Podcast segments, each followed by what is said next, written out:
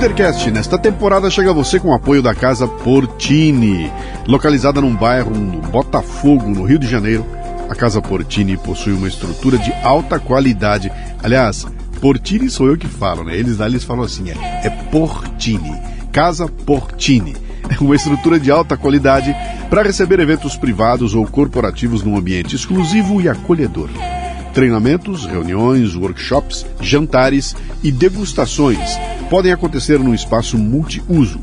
A casa dispõe também de um lindo estúdio de yoga e uma cozinha profissional, perfeita para aulas práticas e produção de vídeos. Visite o Instagram, arroba Casa Portini. Se escreve Casa Porcini com C.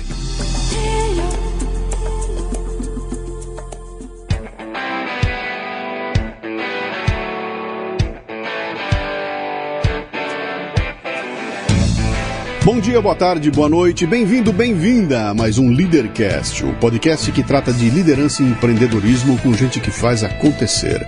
Hoje a convidada é Giovanna Conti, que é sócia fundadora da Youngers, uma startup social com foco no desenvolvimento das comunidades locais. Giovanna coordenou o desenvolvimento de um modelo de educação empreendedora para atender empresas em busca de programas de desenvolvimento das comunidades locais em seu entorno. Mais uma história de iniciativa individual que muda vidas. Muito bem, mais um Leadercast. Como sempre, eu começo contando como é que essa pessoa chegou aqui. Fabiano Calil, querido amigo, com quem eu já gravei um Leadercast, manda para mim uma mensagem bem lacônica dizendo assim: Luciano, fala com essa moça. Fim. Se vem uma indicação assim de alguém que eu respeito e gosto de montão, eu falo que eu não vou nem perguntar. Eu mandei uma mensagem para ela, e olha aqui, como é que é? Uma hora que eu estiver aí, pronto, chegou, está aqui. Tem três perguntas que são fundamentais, que são as únicas que você não pode errar. Tá? Ok. Então não chuta, não, não erra. Uma das três eu até abro mão pelo fato de você ser mulher. Muito obrigada. Ok? Se você quiser, pode até pular, mas se não quiser, manda bala. Então eu quero saber seu nome, sua idade e o que, que você faz. Meu nome é Giovana Conte, eu tenho 43 anos de idade e hoje eu comando uma startup social. Startup social. Isso. Muito bem. A Giovana é daquelas que ela entrou aqui. No, no que ela entrou aqui, parece que eu já conheço ela há 20 anos, né? Então foi, foi bem legal. e a gente vai bater um papo bem interessante aqui. Você nasceu onde? Eu nasci em Vitória, no Espírito Santo. Oh, capixaba Sou aqui. capixaba. Sim. E nasceu uma família grande, pequena. Nasci numa família de italianos. Giovana Conte. Então, Sim, galera que fala com as mãos. sim. E é uma família de gente muito trabalhadora. Então, meu pai conseguiu garantir uma coisa muito importante, foi o estudo de altíssima qualidade. né? Então, ele é engenheiro, dono de uma empresa. Então, cresci bem, né, gente? Morei bem, comi bem, viajei bem. Que legal. E aí, consegui uma vaga na Universidade Federal. E aquilo era muito importante na família, né, gente? Assim, a pessoa, na época que eu tenho 43, nós estamos falando de 20 anos atrás, mais um pouco, 25 anos atrás, era isso que tinha que fazer, né? Sim.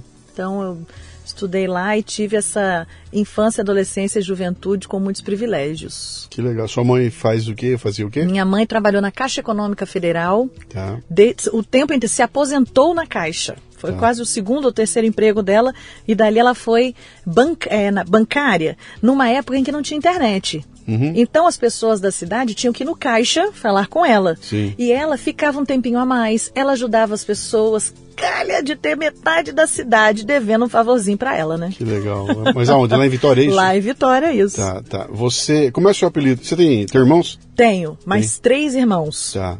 Como era teu apelido quando era pequenininha? Não todo mundo só chamava de G, G? Aham. E o meu pai era o único que chamava de Zo. Por que ele faz isso até hoje, eu É. não sei. E ele escreve Zo com G, O acento, circunflexo. E chama Zo? Zo, mas escreve Go. Go. Eu sei que é Zo, Ah. e ele fala Zo, mas ele escreve com G. Que coisa estranha, né? O que, que a Zo queria ser quando crescesse? Então, eu queria trabalhar com computador. Eu era criança e ganhei um Pense, um pense Bem, que era um brinquedinho que tinha uma revistinha de matemática Uhum. e você era uma grande calculadora. Você tinha que fazer a continha e digitar a resposta. Pronto, Uhum. ali eu falei, quero mexer com o computador quando eu crescer. É lá que você queria. É, até um monte de gente que vem aqui e tem essa mesma história que você, só que é um videogame, né? É. Entra em contato com o videogame e daí parte pra fazer. Mas o que, que você queria? eh, Queria ser isso, queria mexer nisso quando crescesse. Você fez alguma coisa a respeito? Foi buscar estudar isso? Foi atrás? Ou... Fiz vestibular para Ciência da Computação na Universidade Federal. Eu era uma das melhores alunas da escola do ensino médio e a Gazeta, eu não sei como é que é o nome do jornal impresso aqui, mas lá na época ligou na escola e falou assim: "Me passa o nome de uma aluna, um aluno muito bom, porque a gente quer fazer uma série de reportagens antes do vestibular da pessoa fazendo o vestibular e depois sendo aprovada".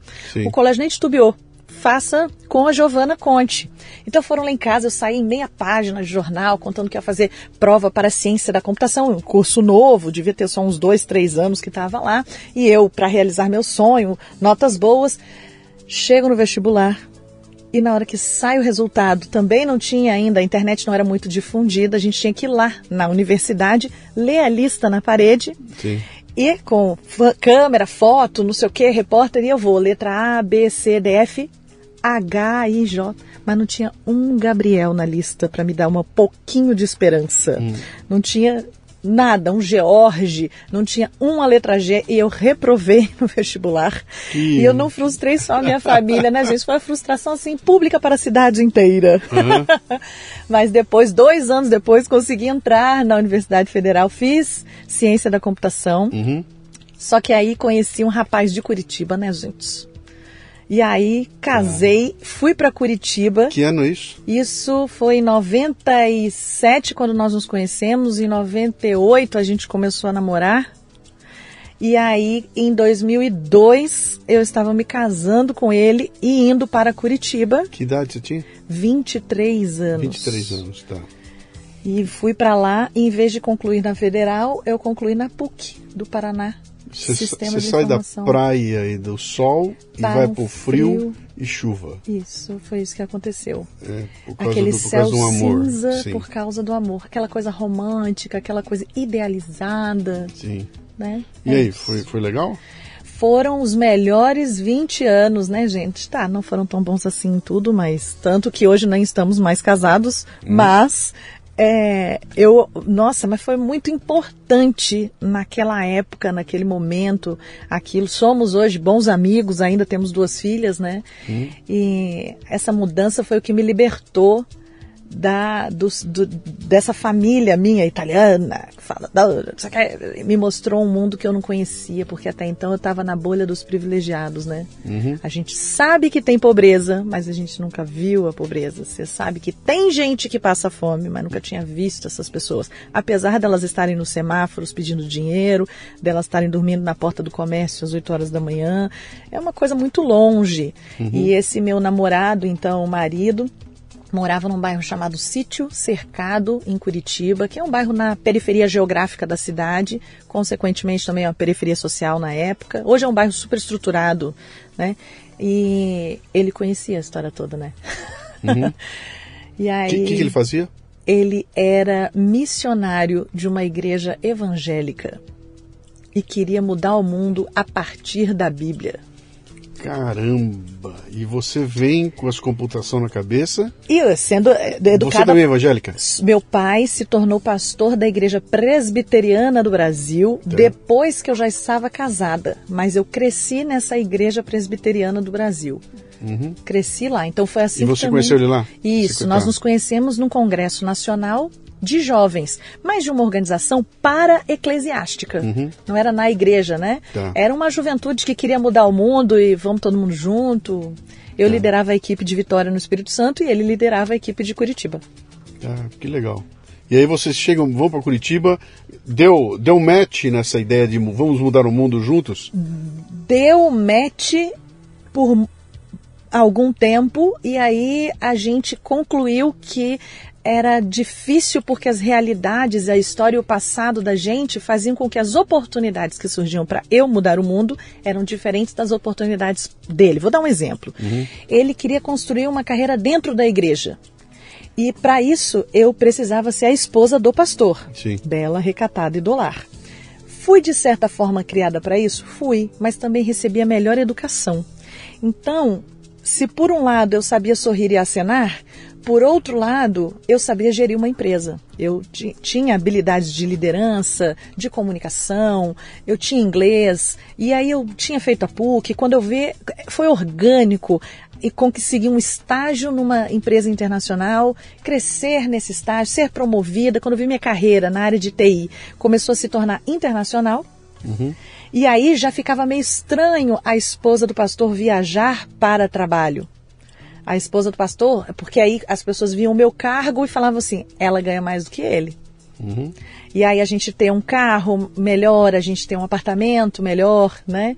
E aí aquilo era muito estranho. Então eu ia me engarrafando, me engarrafando, me engarrafando para não atrapalhar o sonho dele. E a gente fez esse equilíbrio, esse equilíbrio, a gente fez essas escolhas na vida por muito tempo, né? Então, assim, era eu que escolhia, não, não quero essa promoção, não, vou recusar agora, para que ele pudesse exercer o ministério, o chamado, o propósito dele, ou como agora no final do nosso casamento, era ele que saiu da igreja, que foi convidado gentilmente a se retirar, a gente, desse ambiente eclesiástico, porque com uma mulher que que lidera, que comanda, que faz isso tudo, certamente ele não era homem.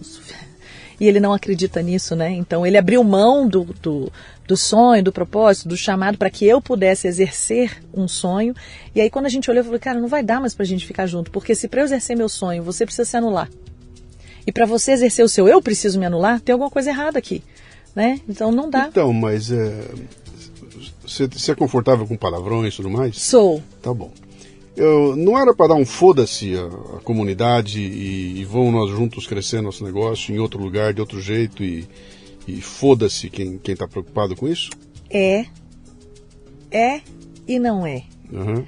Porque, como o sonho dele exige essa comunidade eclesiástica, não obviamente hoje já não é mais a tradicional, né? Uhum. Então, mas é uma, é uma versão eclesiástica que eu inclusive gosto, que ela é operante, que ela entende o seu papel na sociedade, de transformação, de apoio, de crescimento, sem proselitismo, sem, então assim, é, é, bem bacana.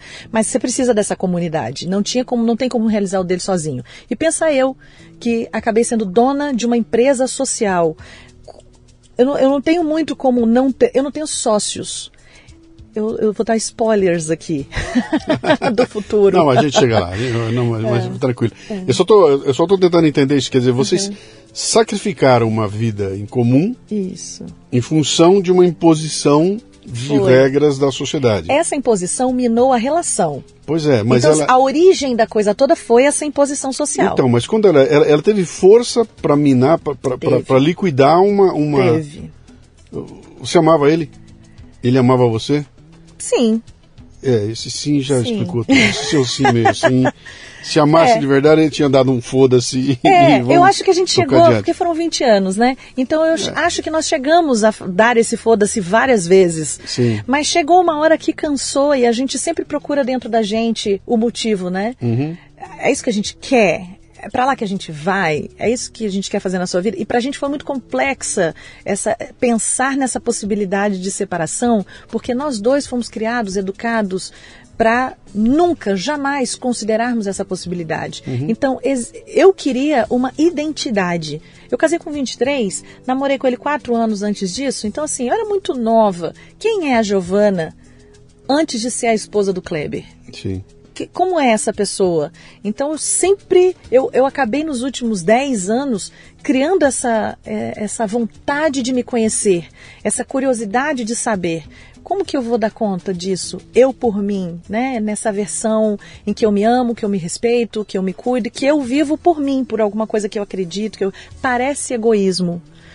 Mas se você não, continuar conversando. Mas eu não sei se é egoísmo. Eu estou imaginando você acordar de manhã, olhar no espelho e falar: eu sou a mulher do pastor. Isso. Eu não sou a Giovana. Eu é sou. Isso. Vou, Perde vou, o nome, vou desempenhar o meu papel de mulher do pastor ao é longo do dia. É, com o tempo, essa coisa pode. Se você não se não se conformar com isso, isso pode realmente criar uma, isso. um problema. E para ele não. Para ele não, porque ela é minha mulher. Ela é a minha mulher, né? Exato. É, é interessante isso. Se fosse anos 50, 60, a história seria diferente. Como você já está numa outra pegada, essa coisa. Que ainda assim desafiador, bastante. né? Quanto tempo faz que vocês se separaram? 25 dias. Mas todo mundo já é uma família sábia, as filhas sábias, é. né? Então faz 25, porque foi uma coisa, uma decisão tomada em janeiro deste ano, né? Sim. Então já tem 11 meses. Uma, uma decisão madura, que isso. já vinha. Então, por isso que você está tranquila assim, isso. você não está... Já vivenciamos todo esse luto, a tá. decisão tomada, a gente foi acompanhada, aí tem os amigos, aí tem um acompanhamento psicológico, aí tem o um acompanhamento das... Tem tudo, tudo, já passei por isso tudo. Então agora eu estou uhum. naqueles 25 dias de alívio. Até brinquei com as amigas aqui em São Paulo, que eu, a gente vai se encontrar mais tarde, né? Eu falei, gente, será que eu tenho que me sentir culpada por eu estar bem? Uhum. De repente eu estou tão bem. Assim, porque eu já estou no fim da história, né? Da decisão. Ele está bem? Ele tá bem, as meninas estão bem, graças a Deus. Bom, menos mal, então. Isso, menos exato. Mal. Se você consegue exato. tratar tanto bem assim, depois de 20 anos, né? Foram exato, 20 anos. Exato, né? legal. Boa sorte. Muito obrigada. Sei que não vai Boa ser sorte. fácil, mas. É, pois é. Mas vamos lá, você então muda para Curitiba com ele. Isso. Você vai para com seu lá você Meu pega diploma, o certificado. Lá, lá você pega, mercado, você termina lá. Lá eu pego. Uhum. Tá, e vai para o mercado buscar uma posição na área de TI. Na área de TI. E consigo. ali você consegue e fica claro para você que tua carreira seria em TI. Ficou e, claro. E você cresce, como Cresço. você já falou, etc e tal. Muito bem. Só que um belo dia você tromba com essa outra realidade, né? uhum. né? Como é que, que essa, essa coisa de você ver a pobreza e, e, pensar, preciso fazer alguma coisa a respeito. Eu ainda não sei o que você faz, tá? tá. Atenção, ó, eu, eu não sei, eu não fui pesquisar, eu não fui atrás. Eu, eu, eu conto sempre para a turma aqui falar, exercer essa curiosidade legítima uhum. me permite falar qualquer bobagem aqui, porque como eu não sei, eu uhum. posso falar qualquer ignorância. Se eu tivesse estudado você, eu teria pautado a conversa aqui, uhum. mas eu não sei, eu vou fuçar aqui para entender como é que funciona, né? Quando é que você tromba com essa coisa de, de você falar, opa, tem outro mundo aqui? Pela primeira vez eu estou vendo de perto. É quando você vai visitar a família dele, visitar ele, morar junto? Enquanto eu é, é crescia é? na vida corporativa, exatamente como você narrou, uhum. ele crescia no mundo eclesiástico em projetos sociais.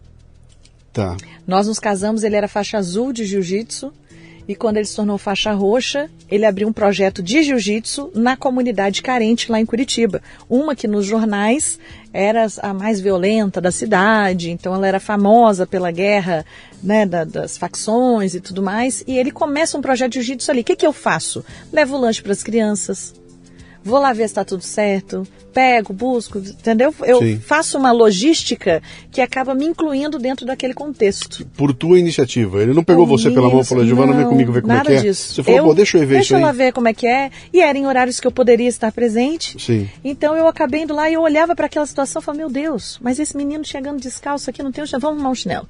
Nossa, mas que menino, vai tomar um banho, menino, que está no rio do não sei o que, do Bererê, chega com o pé cheio de lama.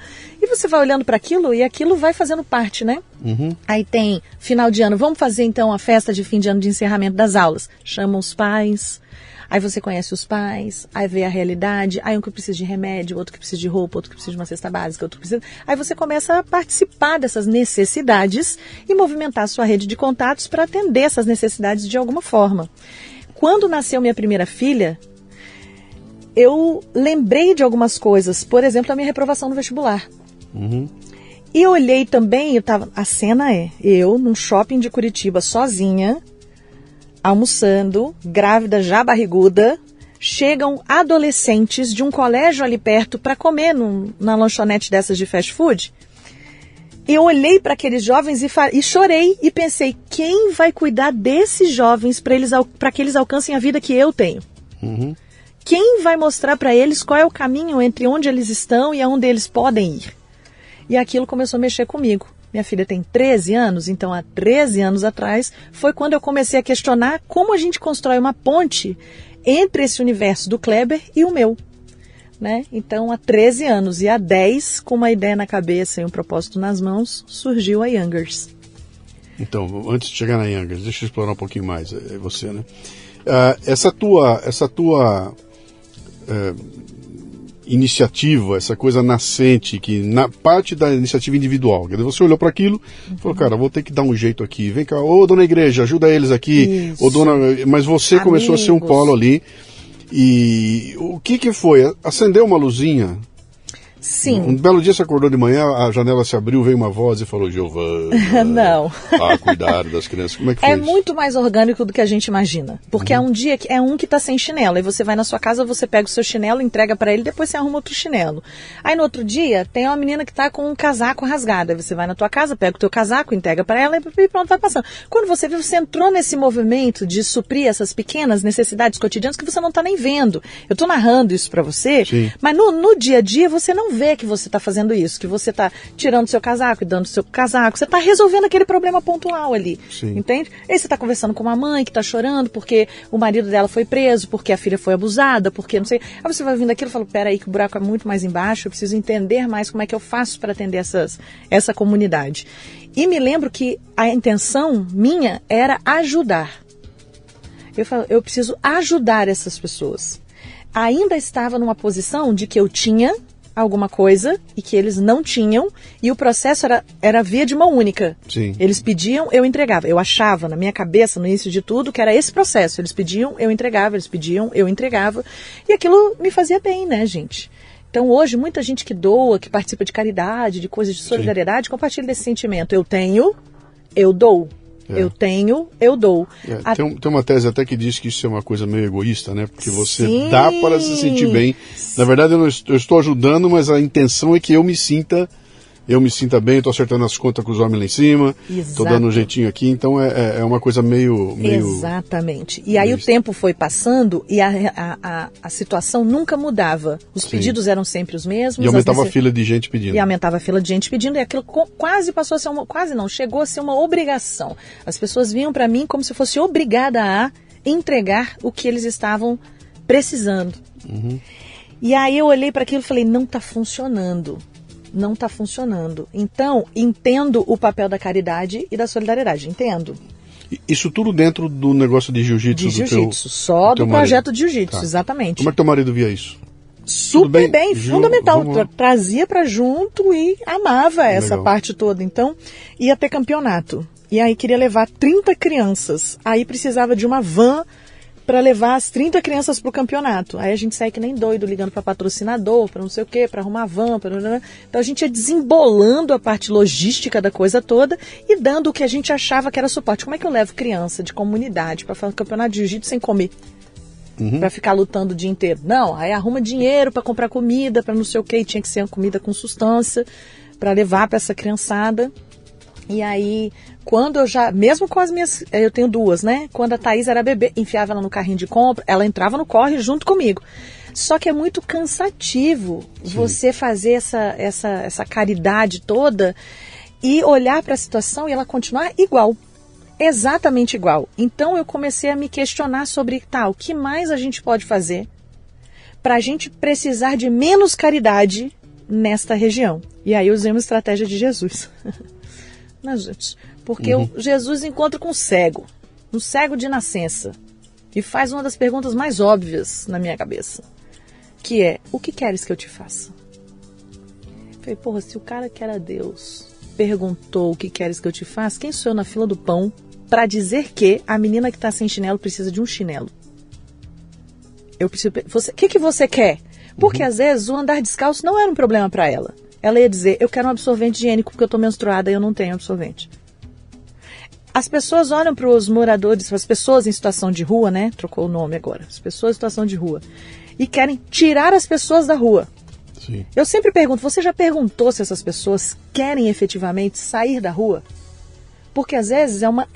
Infelizmente, gente, eu sei que eu vou dizer aqui uma coisa mais louca do universo, mas algumas pessoas, por uma série de motivos, elas escolheram isso no início da jornada. Muitas não, mas muitas escolheram. E ao invés de tirar da rua, se você perguntasse o que você quer, ele ia dizer dinheiro para comprar droga, bebida, ele ia dizer eu quero uma coberta. Ele ia dizer, ia dizer alguma coisa Sim, que ele eu, quer. eu, que eu não ele... quero mudar dessa vida eu não aqui, quero eu mudar quero dessa deixar ela um pouco vida. mais confortável. Exato, eu quero uma pinga para aquecer meu frio. Eu não quero sair daqui. E a gente se ofende quando a gente ouve essa resposta. Entende? E eu parei de me ofender com isso, porque eu falei, cara, é o, eu estou tirando o direito de escolha dele, quando eu obrigo o cara a vir para uma casa de recuperação ou para alguma coisa, sendo que ele não escolheu aquilo, não é uma coisa que ele quer. Uhum. Falo, é tudo muito complexo, a pobreza é complexa, a miséria é complexa. E aí eu comecei a pirar, né? Porque eu falei, cara, comunidade, o que queres que eu te faça? E a resposta que eles me deram era alguma coisa que eu podia fazer. Eles, eles podiam dizer qualquer coisa. Eles disseram, Giovana, a gente quer trabalhar. Aí eu parei e falei, pô. Quer dizer, nós não queremos esmola. Exato! A gente quer ter a chance de produzir nosso sustento. O que é, vai contra o que a média imagina, né? Que Exato. fala, pô, esses caras são tudo folgado, eles querem, ó, eles querem o governo dando, dando, dando e não querem ter o trabalho de produzir, né? Não e você está me dizendo que é o contrário. Isso não foi o que aconteceu comigo na minha história, no meu pequeno universo. Quando eu fiz essa pergunta, a resposta veio com força de dezenas de pessoas que, com as quais a gente já trabalhava. A gente quer trabalho. Uhum. Eu quero trabalho porque eu quero salário, porque eu quero pagar minhas contas. E quando eu olhei para isso, a gente morava numa casa, a gente, a gente morava num apartamento lá em Curitiba, com churrasqueira na varanda, com condomínio com piscina, com não sei o quê. E aí o Kleber falou, pô, vamos morar na vila? Para a gente tentar trabalhar essa questão do trabalho, do emprego, da geração de renda. E a gente achou uma casa, alugou, e embaixo a gente fez um coworking. Peraí, vocês foram, vocês mudaram para a comunidade? Pegamos nessa época, a minha mais velha tinha seis anos, uhum. a mais nova tinha três. Pegamos nossas coisinhas e nos mudamos para. Fomos morar nesta comunidade, porque a pergunta reverberou na comunidade, as pessoas se empolgaram e elas queriam co-construir a própria solução de trabalho e renda. Vocês moravam num bairro classe média. A gente morava no bairro classe média. Legal, tudo certinho. Tudo e decidiram certinho. se mudar para uma favela. Nós nos mudamos para uma favela, a Sim. mais violenta das cidades. Né, gente? Foi isso que a gente fez. Com duas tá, crianças, tá, uma é de seis e uma de três anos. Como é que, onde nasce essa ideia maluca? Nasce de você, você e ele, os dois, os dois chegam a uma conclusão? Como é que é isso? Nós... Porque você está carregando suas filhas junto, isso, não é uma decisão só isso. sua, né? Isso. Nós é é? nos casamos em janeiro de 2002. Em junho de 2002, ele começou o projeto social com jiu-jitsu. Em junho de 2002. Em julho de 2002, ele disse: Vamos morar na favela? Eu fiquei de 2002, todo ano ele repetia a pergunta e eu sempre disse: Você tá louco? Você bebeu? Você tá comeu cocô? Hum. Como é que você vira para mim e pensa eu crescendo profissionalmente e ele cada vez mais apaixonado pela favela, querendo ir morar lá. Uhum. Quanto mais eu me envolvia, então foram anos até eu também ceder e concluir. Nós não vamos ser efetivos se a gente não estiver aqui dentro. A gente não vai conseguir mudar. Eu vou conseguir fazer caridade, eu vou conseguir fazer solidariedade, eu vou conseguir trazer coisas para cá, mas eu não vou conseguir mudar a realidade. Você nessa época, você, você era, era Clark Kent e super-homem. Era tipo Você como Clark Kent, você estava trabalhando na empresa isso. de TI, crescendo, etc e tal, e como super-homem fazendo esse trabalho todo teu na, na no teu na dia a dia, né? Lá. Em algum momento, essa coisa desequilibra. Sim. Se você fala que você vai mudar para a comunidade Sim. e desequilibrou, caiu para segundo plano o teu trabalho de Sim. TI, que era o que te sustentava, Sim. que era o que dava grana para vocês, e foi para primeiro plano esse, outra, esse outro ponto aí, né? Que existe uma mudança brutal na tua vida, porque até bota em risco o teu trabalho no TI. Isso aí, como é que você botou na balança essa coisa? Como é que foi? Quando, como, como é que você foi? Pô, eu estou mudando minha vida em função não Dois daquilo anos. que me sustenta, mas em função daquilo que me. Como é que foi isso? Dois anos foi quando a gente. Foi do momento em que eu comecei a ceder para a mudança até a gente efetivamente mudar. Nesses dois anos eu já olhava para o meu emprego de outra forma. Era uma coisa que trazia dinheiro, mas não preenchia o meu coração era uma coisa que pagava as minhas contas, mas que eu colocava a cabeça de noite para dormir e aquilo me dava crises de ansiedade. E você tentou, foi exatamente isso, tela azul. Porque eu falava, cara, não tem nada a ver com o que eu quero para a minha vida, mas uhum. era muito dinheiro. Eu comprei um carro no débito, eu entrei numa concessionária da Nissan, eu falei, eu quero aquele ali, ó, passa no débito. Porque eu realmente ganhava bem tinha um cargo internacional, comandava uma equipe em mais de 20 países diferentes. E enquanto eu fazia isso, o meu coração tava na Edileia, que estava lá precisando de uma cesta básica, estava lá na Dona Maria, que precisava, entendeu? Então, aquela, aquela coisa, esses dois anos dentro da empresa foram sofridos, foram chorados. Eu comecei a passar mal fisicamente por causa, então eu tinha tremedeira, coração acelerado, suava, passando mal, até que chegou um ponto que eu confesso que foi uma decisão mais emocional do que racional. Fiz um pé de meia, Uhum. Guardei um dinheiro e conversei com meu chefe na empresa falando: eu não aguento mais, eu não aguento mais, eu preciso que você me mande embora. E ele, um gringo.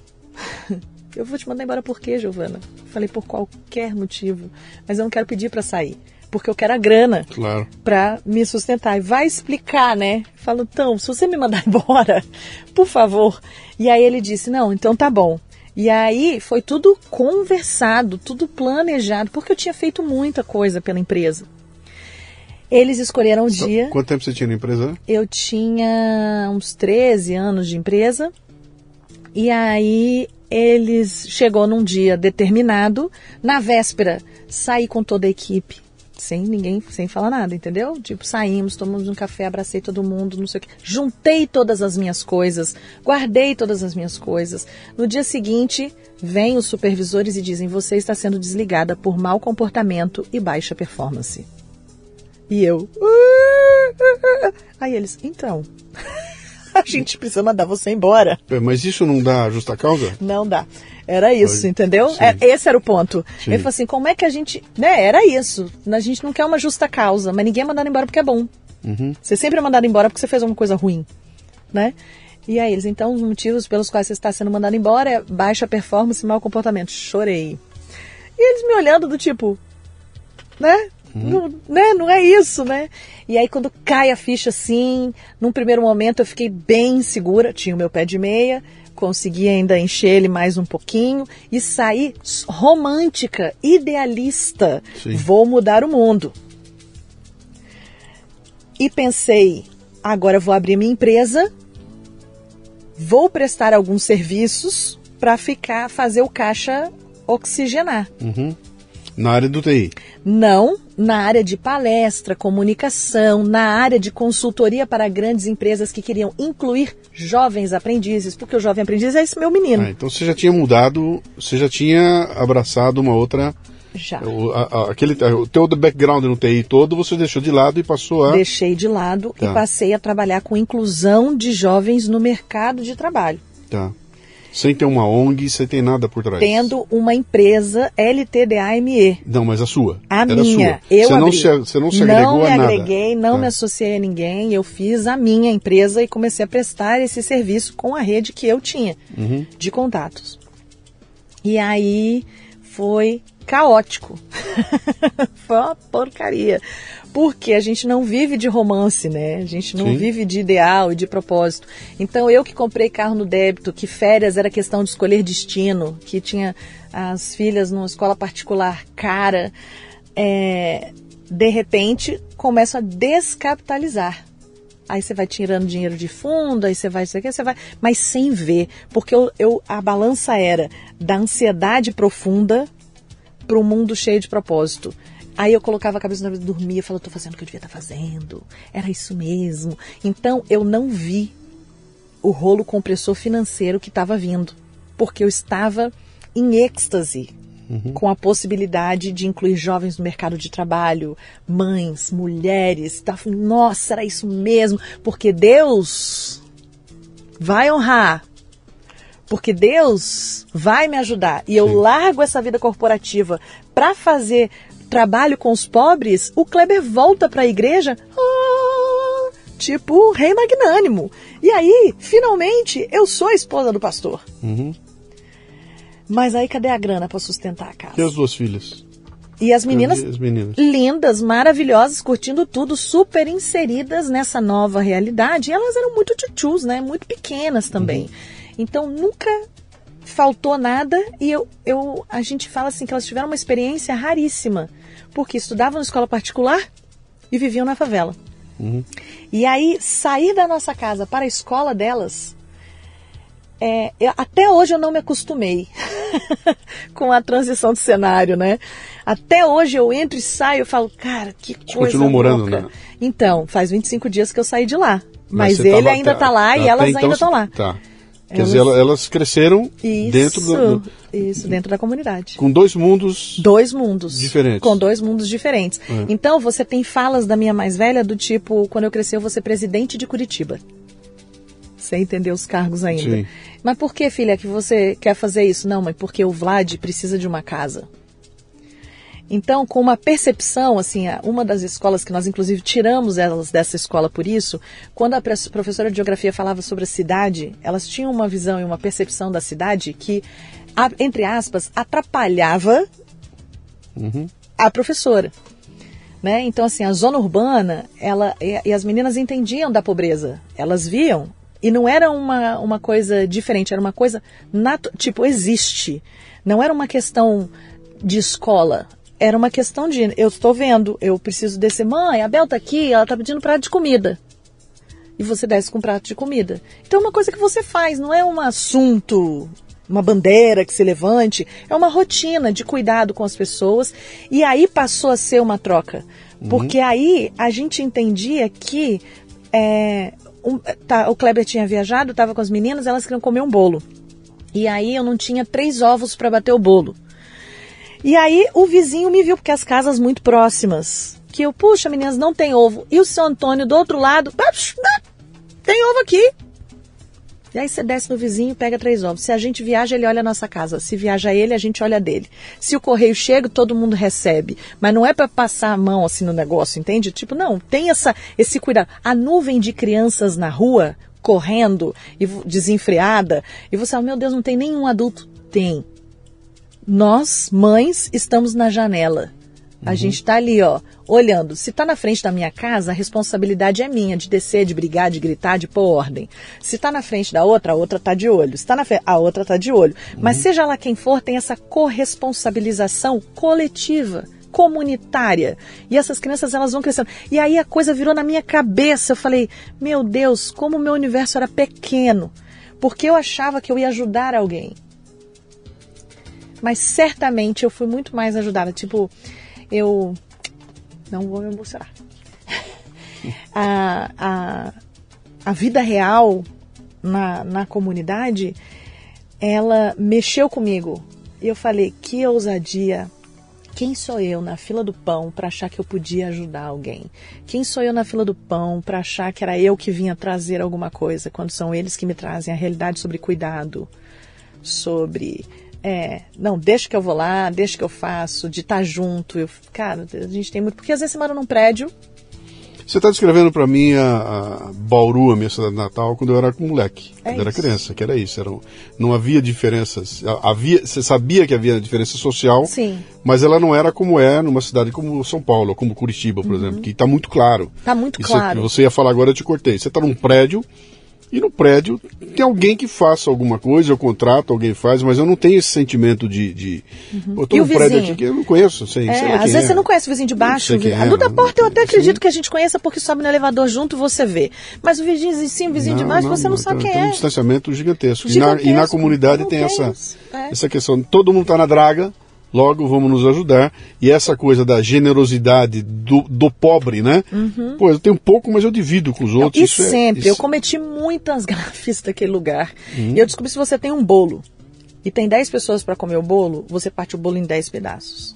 Se você tem um bolo e tem 20 pessoas para comer o bolo, você parte o bolo em 20 pedaços. É simples assim. Uhum. Entende? Então, a, a, as nossas ações e reações com a comunidade, elas começaram a mudar porque eu comecei a mudar, porque o Kleber começou a mudar, porque a gente começou a entender que não, não, não é nada disso, assim. Ou a gente... O teu, o teu círculo de amizades fora da favela, achou que estava louca? Sim. Tua família, teu pai não veio te buscar de de porrada? Então. Pra você criar vergonha na cara? E... Ele ficou numa sinuca. Hum. Porque, como ele era pastor, e teoricamente um dos papéis da igreja é a caridade, teórica, bem teoricamente, Sim. ele ficou numa sinuca, porque ele não, não podia fazer isso, certo? Uhum. E aí ficou uma coisa difícil para ele, eu imagino. Né? A minha mãe, ao contrário, ela veio para cá ela veio para cá, foi a Curitiba e ela, ela quis ajudar de alguma forma, né? Falou, bom, sabendo que você vai fazer isso, então vamos ver o que é que precisa aqui, né? Uhum. Vamos ver de infraestrutura como que a gente pode fazer para ajudar aqui de alguma forma. E ela também se tornou muito solícita com a questão toda, né? E até hoje, fanzaça, assim, ela realmente, ela veio a Curitiba muitas vezes. Meu pai nunca veio, ele veio uma vez. Sim. Nesses 20 anos, acho que ele passou em Curitiba umas duas, três vezes. Uma delas para ver a casa, né? A, a casa da, a da, casa da, da comunidade. Da comunidade. Quanto tempo faz você saiu da empresa? Eu saí em 2014. 14, tá. É, já, Mais tá, de 2014. Sim, já está uns é. sete anos já aqui. Isso. Que você saiu. Muito bem, aí você olha para essa confusão toda e fala: bom, eu, como indivíduo, uhum. sozinha, dando prato de comida, não vou chegar muito longe. Eu preciso de uma organização para isso aí. Você monta a tua micro, tua ME, né? Que era uma empresa focada em quê? Qual é a razão social dela? Diz o quê? ME, mas o objeto do, do, do, que, que é? Uma Treinamento profissional. Tá. E a partir disso, o que, que você, qual, é, qual é a tua estratégia? O que, que você vai fazer? A lá? gente treinava a comunidade para vagas de emprego. Ok. E você ganhava dinheiro com isso? Então, esse era o problema. Eu descapitalizei, porque eu esqueci que eu tinha que monetizar para me sustentar. Sim. Então a gente começou a treinar jovens para vagas de aprendiz dava certo, pessoas para conseguir emprego dava certo, mas eu não cobrava de ninguém, porque a comunidade não podia pagar, né? Então eu falava, o que, que eu vou fazer com isso? Uhum. E aquilo me fez cair de volta no, no, no limbo, né? Eu falei, tá, ainda tá errado. Você falou nós treinávamos, que teu marido estava nisso? O Kleber, ele. Hum, não exatamente, mas eu tinha mais gente que acreditou nisso junto comigo. Tá. E que veio para me ajudar no começo.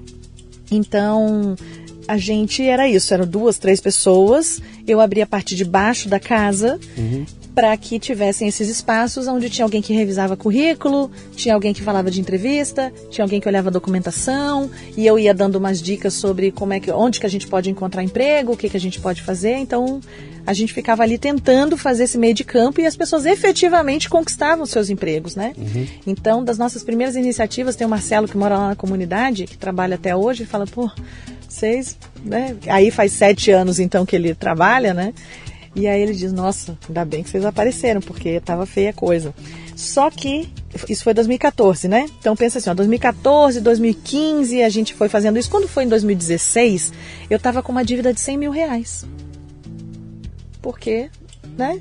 Eu não conseguia trazer dinheiro de volta. Sim. E aí em 2016 eu dei uma surtada. E aí eu falei, porque eu, a, naquele ponto eu pensava, o que eu estou errando? E aquela coisa de, de igreja na minha cabeça era, se eu estou fazendo bem, eu devia ser recompensada pelo universo por causa disso. Por que, que Deus não está fazendo a parte dele, né? Então, que era o que diziam pra gente, que se você for bonzinho, você ganha o como se a, a, a, o, o, ser cristão fosse esse toma lá da cá. Sim, é muito raso vai, isso, né? Sim. O universo vai te recompensar e tem e não tem. não tem. Não tem. Né? E aí eu, eu provei esse não tem. E com todas as minhas habilidades, eu tinha deixado tudo de lado de gestão, eu mesma poderia refazer o meu próprio currículo, voltar para o mercado de trabalho. Eu poderia fazer um monte de coisa, mas eu não tinha cabeça, porque eu estava frustrada, arrasada, deprimida com aquela história toda. E um grande amigo virou para mim e falou assim: Giovana, ele é dono de uma escola profissionalizante. Uhum. Falou: G, nós estamos aqui querendo abrir uma startup que é um site onde os jovens se cadastram e as empresas pagam para ter acesso ao nosso banco de talentos. Você não vem coordenar isso para mim? E aí em 2016, 2017, aquilo foi me enchendo de novo. Aí que a minha quando eu ele começou a me pagar por isso, e eu fui dando uma acalmada na coisa toda, uhum. Aí eu comecei, é verdade, gente, eu preciso de um modelo para o meu negócio. Eu preciso entender se não é o meu beneficiário que vai pagar essa conta, quem vai pagar essa conta? Da onde que vai vir esse dinheiro? Aí de volta a minha mente estratégica, de gestão, de tudo, ela foi tu, tu, tu, reativando. E em 2018, eu consegui. Aí eu reestruturei, peguei a Youngers de volta, o meu CNPJ, peguei o dinheiro, paguei, mas ainda ainda estava endividada. O que, que é Youngers? Youngers é o nome da minha empresa. Tá. Que é na favela e eu tenho o nome em inglês, por quê? Porque eu não trabalhava com o Brasil, né? então eu montei uma empresa com nome em inglês. Uhum. E peguei a Youngers, estruturei ela toda e aí minha mente já funcionando, eu aberta às possibilidades, descobri que existiam editais, chamamentos públicos para que empresas e ONGs atendessem com projetos escritos. Falei, pô, escrever projeto eu sei. E escrevi um projeto e submeti para a Aliança Empreendedora. Uhum. Porque em 2018 o ponto foi o seguinte: o Brasil estava numa crise que não havia emprego. Então não adiantava mais eu treinar a comunidade para um mercado de trabalho desaquecido. E naquele ponto eu falei: se a pessoa não vai gerar renda porque ela tem carteira assinada, só tem uma forma. Ela precisa produzir alguma coisa, um produto um serviço e monetizar a partir disso. Empreender. Então a gente submeteu para a Aliança Empreendedora, ganhamos o edital e a gente foi treinado pela Aliança Empreendedora numa metodologia que se chama Effectuation, de uma norte-americana, Sara Sarasvati, para ensinar empreendedorismo na comunidade. Interessante. Então eu estava sendo paga uhum. para gerar renda ali para minha comunidade. Aquilo foi ser, nossa, ali minha cabeça explodiu, né? E eu olhei para aquilo e falei, é isso, é isso. Nós vamos estruturar a Youngers para a gente sair da dívida, para a gente crescer, para a gente fazer tudo a partir de empreendedorismo na comunidade, bancado pelas grandes empresas, com uma metodologia forte. Uhum. É isso. Vou fazer, vou, vou, porque aí a gente já vai, vai estamos avançando. Né? Não, não, é legal. Mas tá fazendo legal. sentido a virada não, tá, de chave? Tá, tá fazendo sentido, todo sentido lá, porque você isso muda tudo, né? Isso. Porque você você começa a criar uma uma como é que você começa a infectar a comunidade com esse vírus do empreendedorismo, né? Isso. Porque até então o empreendedorismo é necessidade, né? É eu necessidade. Vou, eu vou, Fala eu vou, no sinal. Vou no bar porque senão eu morro de fome, né? Isso. Mas quando você traz uma consciência do empreendedorismo para crescimento e tudo mais, é uma outra história. Você muda, Isso. você muda a razão dele, né? E aí, aquela molecada toda que vinha pedir orientação para arrumar emprego, deve ter mudado a faixa etária, mudou tudo. Isso, mudou aconteceu? tudo, cresceu, né? cresceu, a gente conseguiu colocar um monte de mas aí começou a sobrar muita gente e a gente começou a fazer uma pergunta mágica. Que tal ganhar dinheiro enquanto o seu emprego não vem? Boa. Porque a gente não podia tirar a perspectiva do CLT deles, visto que o brasileiro pobre é criado em série para ser funcionário e colaborador. Esse negócio de mente empreendedora, de empre... isso não funciona, não é assim. O desejo, o sonho dessas pessoas é ter uma carteira de trabalho. É so... a mãe, aquela senhorinha, a avó em casa. O desejo profundo da alma delas para os seus filhos, os seus netos, é que eles arrumem um emprego. Sim. É isso. Porque é, vender bolo, marmita, cachorro quente, não é, não é emprego. Não, não tem segurança nenhuma, né? Você não, não tem, tem segurança. segurança. E aí, aí você entra num universo de pessoas que não têm é, escolaridade para fazer uma planilha financeira. Então, muita calma nessa hora. Uhum. O que é empreender na comunidade? Entende? Sim. Não tem como você dizer que o empreendedorismo é para todos da comunidade, porque não é. Não é. Uma, você pega a mãe de quatro filhos, marido tá pre... um de cada pai, né? E nenhum dos pais está presente. Essa mãe vai fazer a marmita dela para vender que horas? Com esse monte de criança em casa. Então, Aí vem a pandemia, as casinhas minúsculas. Uhum. E a, a gente teve uma aluna que o forno dela funcionava pela metade. E ela queria vender bolo. Como você acha um bolo se o seu fogão. Entendeu? Então, assim, tem, tem uma série de barreiras, de empecilhos ali. É, fora a criação, a estima baixíssima dessas pessoas. Empreender já não é fácil para quem tem instrução para quem tem dinheiro e para quem tem condição, vai dar errado? Você vai tentar um negócio, não vai conseguir um contrato? Pensa para essa galera que tem muito menos para errar. Uhum. Então a gente chega com esse desafio de trazer o empreendedorismo para tentar fazer a economia girar, encontra essa série de barreiras, respira fundo e diz: Eu entendo que algumas empresas querem bancar, mas antes de eu dizer que eu trabalho com empreendedorismo na comunidade, eu preciso resolver algumas questões. Porque muita gente diz que. Mas fala, tá. E a pessoa que você ensinou a vender brigadeiro está vendendo brigadeiro há quanto tempo? Porque empreender, para mim, é uma atividade recorrente, contínua Então não é que você vai num fim de semana vender brigadeiro para pagar tua conta de luz. Você vai viver de vender brigadeiro. É diferente. Uma coisa é fazer bico e ok com isso. Ok para caridade, ok para solidariedade, ok para o bico, ok. Agora, se eu, Giovana, ia falar de empreendedorismo, eu falei pausa para quem é. Como a gente vai fazer isso? Que tipo de infraestrutura eu preciso trazer?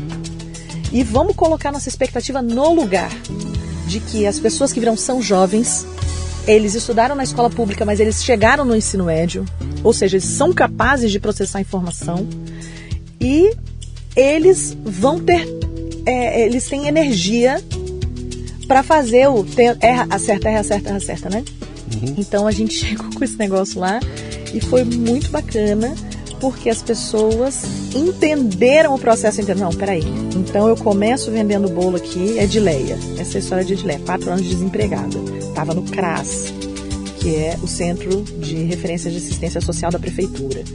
E aí o CRAS, que é nosso parceiro, ela tá lá, CRAS, por favor, me dá um emprego. Aí eles disseram, emprego não tem. Mas vai lá no Lefavê, fala com a Giovana que você quer trabalhar Lefavê. Lefavê. Como é que é? Me explica o que é Lefavê. O Lefavê é o nosso coworking, é o nome do nosso coworking. Chama-se Lefavê. Lefavê. Maison Lefavê para todo mundo que quer empreender. Entendeu? Maison Lefavê. Que, pô, que maravilha. Né?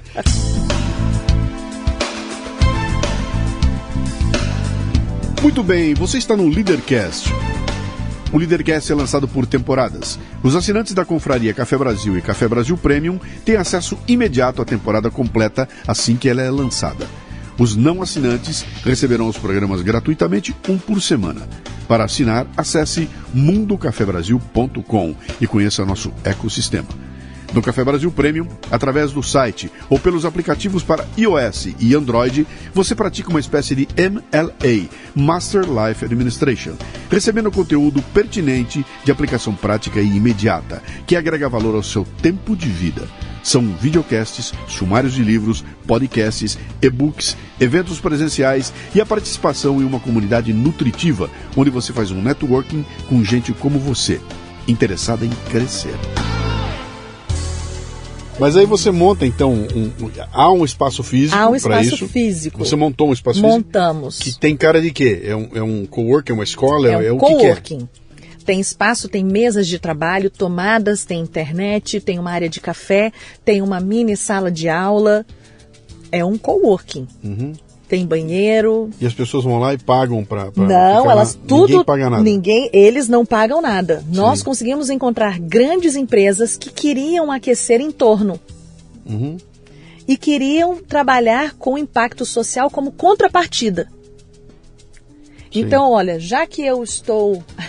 Uma das grandes empresas que voltou como cliente foi a empresa da onde eu saí. da onde eu pedi demissão. Essa empresa volta depois e fala, Giovana, a gente olha o seu trabalho e a gente quer dar uma contrapartida social. Afinal de contas, dentro da empresa existem pessoas, seres humanos. E uma das coisas que a empresa, no caso, é, prezava e zelava é por trazer um ambiente adequado de trabalho. E nas pesquisas internacionais, uma das coisas é propósito. Então, se a pessoa não tem propósito diretamente no que ela está fazendo, a empresa até precisa proporcionar para esses funcionários uma outra maneira de ter propósito. E aí você vê essas grandes empresas fazendo reforma em asilo, Sim. fazendo, não sei lá, em creche, e fazendo, pegando os funcionários como mentores Sim. de programas de qualificação profissional. Então a gente começou a vender esses programas de voluntariado para essas grandes corporações. Então as empresas bancavam, eu tinha grana. O que, que aconteceu? Paguei a dívida. Contratei pessoas. Sistematizamos a metodologia. Criamos um cronograma de ação. E aí eu comecei a vender isso para as grandes empresas, todo mundo ganhava. A empresa ligava o funcionário num negócio bacana, gerava impacto social, a comunidade ganhava de graça o negócio e começou a monetizar, os nossos alunos começaram a faturar recorrentemente a partir da jornada uhum. empreendedora ali no Lefavê e veio a pandemia. Isso tudo foi 2018 e 2019. Tá, você cria a Lefavê quando?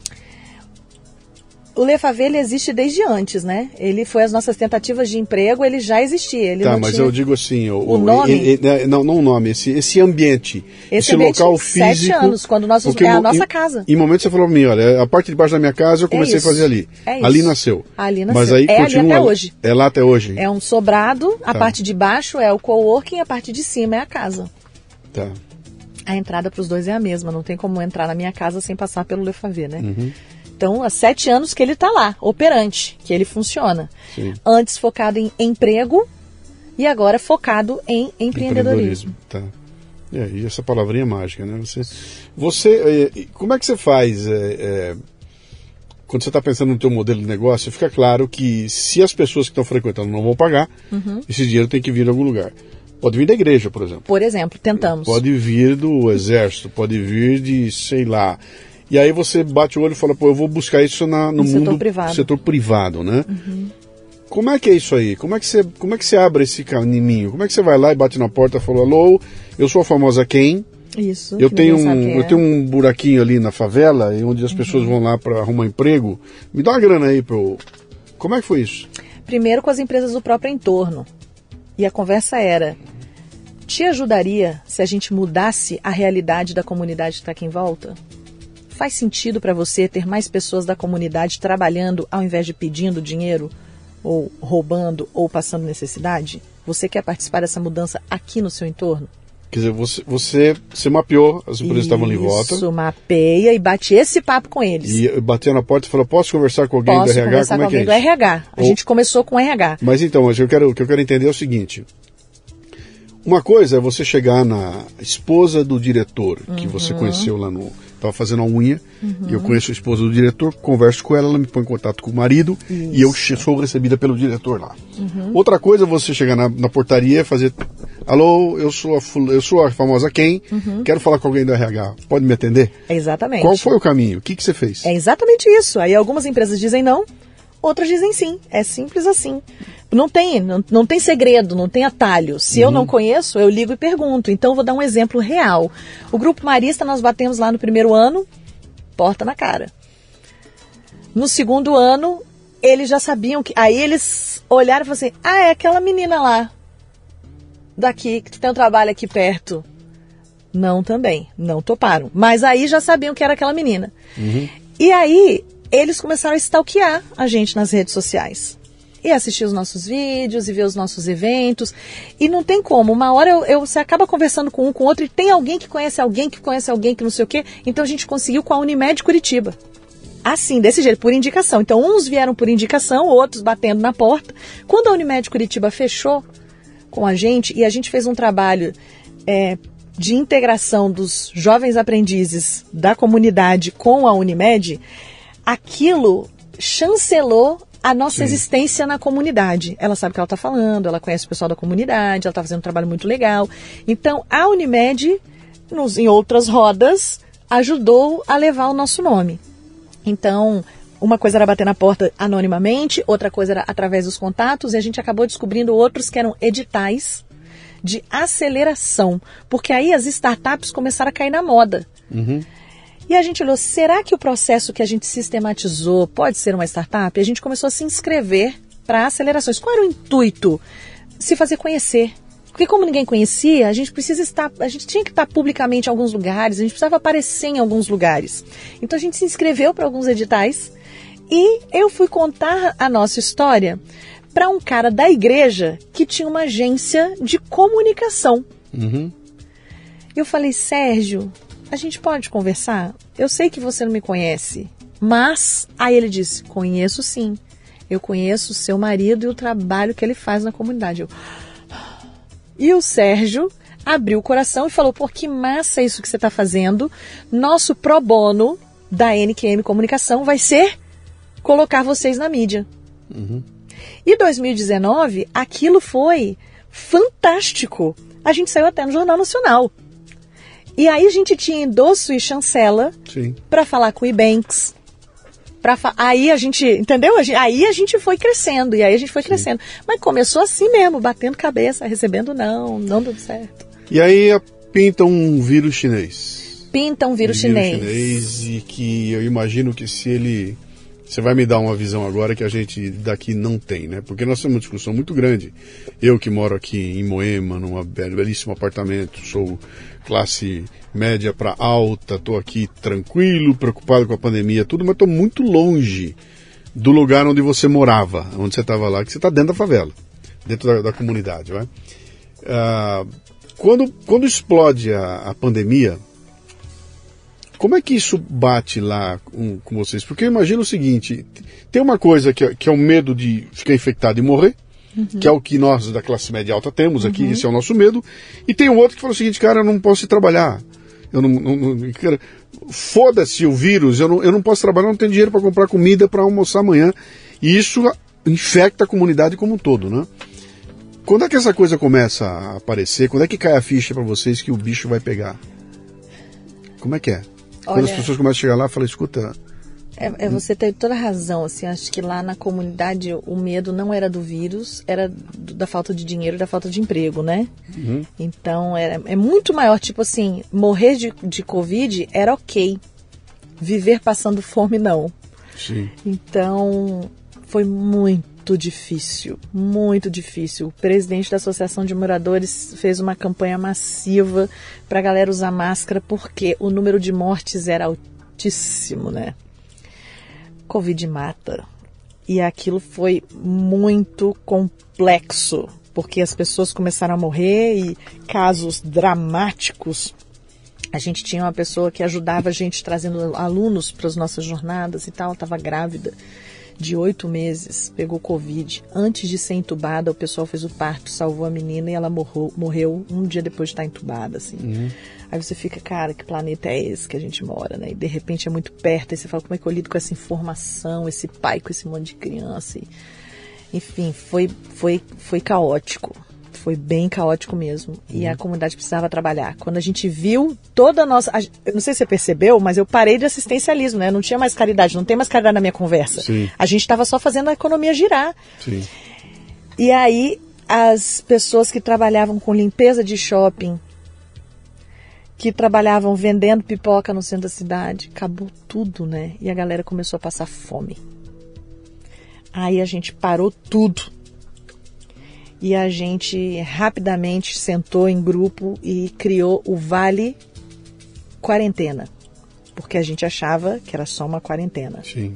Onde as pessoas doavam dinheiro, a gente fracionava esse dinheiro em tickets e só poderiam ser consumidos nos mercadinhos das comunidades que a gente atendia. Que a gente, apesar de morar em uma, a gente também atendia outras comunidades na cidade. E aí isso oxigenava o mercadinho. Porque. Vocês criaram um dinheiro. A gente criou Vocês um dinheirinho. Criaram um dinheirinho ali. Um dinheirinho ali. E você distribuía conforme a necessidade, o que, que era? É, exatamente. Porque aí mudou tudo. Você aí voltou a, gente a fazer. Tinha, voltamos a fazer assistencialismo. A gente elegeu curadores para dizer pra gente como é que tá aí na ponta, que, que vocês estão, quem que tá precisando mais. Esses curadores eram ex-alunos da Youngers, gente com a qual a gente já se relacionava, Sim. empreendedores e tal, e aí eles mandavam por WhatsApp, Giovana, que a gente está precisando de 20 vales, a situação está muito difícil e tal, não sei o quê. E aí a gente mandava por WhatsApp, o cara gastava no mercadinho X, né? E a gente fazia o Pix pro mercadinho já no fim da conta. Tá. Né? E, e, as pessoas doavam dinheiro e a gente fazia isso. Assim, os mercadinhos não precisaram demitir 45 pessoas. Porque ninguém que é de fora da comunidade entra na comunidade para fazer compra no mercadinho da comunidade. Não, é só lá. É só lá. E se não tem dinheiro lá, porque a galera perdeu o emprego, você tá, é uma bola de neve, né? Sim. Então a gente fez com que essa economia voltasse a circular de alguma forma. E aí, quando a gente viu, não era uma quarentena, né? Aí passou um ano. É, era a quarentena de 600 dias, né? É, foi, foi bem complexo, porque na sequência a gente falou nós voltamos ao ponto zero, voltamos para a caridade, a gente precisa de novo virar nossa chavinha na nossa cabeça. A gente voltou para o assistencialismo porque precisava, e é por isso que eu digo, há espaço para o assistencialismo. Uhum. Se a pessoa está com fome, primeiro você alimenta, depois você questiona. A pessoa está com frio, primeiro você cobre, depois você questiona. Há espaço, mas ele não é a solução. Ele não é sustentável. Ele né? não é sustentável. Sim. Rapidamente, a gente, o que, que a gente vai fazer agora? E a minha equipe falou, vamos gravar a jornada. Tudo a gente fazia presencial. Vamos gravar. E aí a gente parou, fez uma maratona de gravação e começamos a lançar as turmas de jornada digital. gravação do quê? De um curso? De um curso. Do curso. Vocês passaram a fazer? A gente passou a fazer o Gravação, curso. A gente passou a fazer o curso que a gente fazia presencial para ensinar a estruturar um negócio. Sim. A gente começou a ensinar digitalmente. Entendi. E a gente teve que fazer isso algumas umas duas ou três vezes porque a pessoa ia acessar só pelo celular. Não podia ter um aplicativo, tinha que ser no YouTube, tem que ser onde ela já tem. A informação estava no WhatsApp, no Facebook, no... não podia instalar mais nada ali, né? Então a gente começou a divulgar as coisas na internet e ali eu achei que a gente ia morrer. Financeiramente falando, falei, quem vai me pagar para eu fazer? Porque as empresas que pagavam vinham para as minhas formaturas Sim. presencialmente. Sim, e não era eu- eu que dizia que o negócio tinha dado certo. Eram 15, 20 alunos que estavam ali contando. Antes de entrar aqui, eu estava passando fome, vim para cá, entendi que eu podia vender bolo. Posso contar uma história? Claro. A Júlia, uma das nossas alunas, com dois filhos que usam fralda, bebê ainda, assistindo a nossas aulas, falando assim: Giovana, preciso comprar fralda. Eu tenho 10 reais no meu bolso. Eu não sei aqui em São Paulo, mas lá em Curitiba, em momento nenhum, 10 reais compra fralda, entendeu? E ela disse: E eu tive uma ideia. Eu vou fazer danete caseiro, que é um doce que a avó dela tinha ensinado ela a fazer. E ela pegou o dezão e queimou em insumos para fazer o danete caseiro e vendeu em copinhos com um dedinho daquele doce de chocolate numa cestinha de vime que ela tinha na casa dela. Ela conseguiu fazer 50 copinhos com um dedinho de chocolate e vendeu cada copinho por R$ 1,50. Uhum. Ela transformou o dezão dela 75 reais. numa tarde. É. Ela disse: 75 reais eu compro fralda, pomada, lenço umedecido e sobra dezão para eu fazer tudo de novo amanhã. Eu falei: é disso que nós estamos falando. Então, essas histórias de verdade, aí você fala, você vai dando um respiro para ela. Pra ela crescer com a coisa. Aí a irmã vê, aí a prima vê, aí vem para ajudar, aí faz também. Aí não sei quando vê, tem três, tem quatro, tem cinco, estão fazendo. Assim, vamos controlar essa produção, vamos entender o dinheiro que está entrando, vamos aprender a comandar a coisa toda aqui, vamos aprender a fazer marketing, vamos aprender a divulgar para a vila saber que horas você sai para comprar, que horas, que roupa que você veste, vamos pôr a touquinha branca, vamos cuidar da sua cozinha. Aí você vem com as informações em cima do que eles já estão fazendo. Então, o nosso resultado, ele era muito concreto porque ele era muito pragmático.